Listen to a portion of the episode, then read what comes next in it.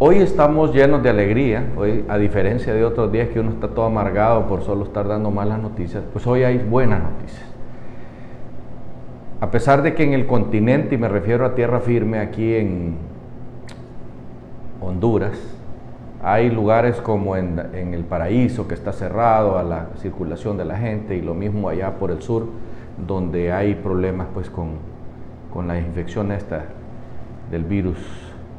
COVID-19 que está causando estragos, supuestamente por nuevas cepas. Eh, lógicamente, hasta que no se logre la vacunación del 60 o 70%, no vamos a tener un cambio eh, radical. Afortunadamente, en, en las islas de la bahía sí se hizo el trabajo sobre todo en los empleados de los hoteles, restaurantes, bares, discotecas, taxistas, eh, buceros, eh, y toda la gente que se dedica a trabajar alrededor de lo que es la industria turística. Eso es una maravilla porque ha permitido que hoy llegue el, Carnival Cruise nada más ni nada menos que con 4.700 personas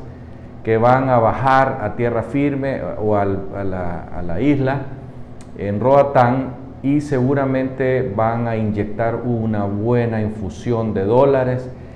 para que nuestros compatriotas empiecen a recibir finalmente, después de 15 meses, dinerito contante y sonante en dólares. Esto le va a permitir también a, la alcaldía de, Roatán recibir impuestos que van a ayudar pues a la operación de dicha alcaldía. Nosotros estamos sinceramente contentos Estamos estimulados pues por esta noticia que, que somos los primeros países en Centroamérica que recibimos cruceros. No sabemos en el Caribe cómo estará la cosa, pero a nosotros lo que nos interesa es que vengan acá a Honduras, porque muchas de estas personas, o casi todas, pues bajan a los restaurantes, a los bares,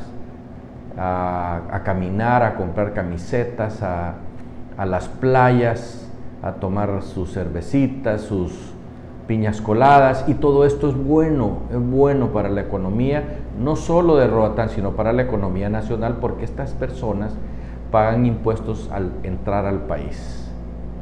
Nosotros felicitamos a las autoridades y a las autoridades de la alcaldía Roatán y felicitamos a los que fueron y tuvieron la iniciativa pues de apurar la inoculación de la vacuna en ese sector de la nacionalidad para que los hondureños empecemos en, por parte, pues por zonas, a recibir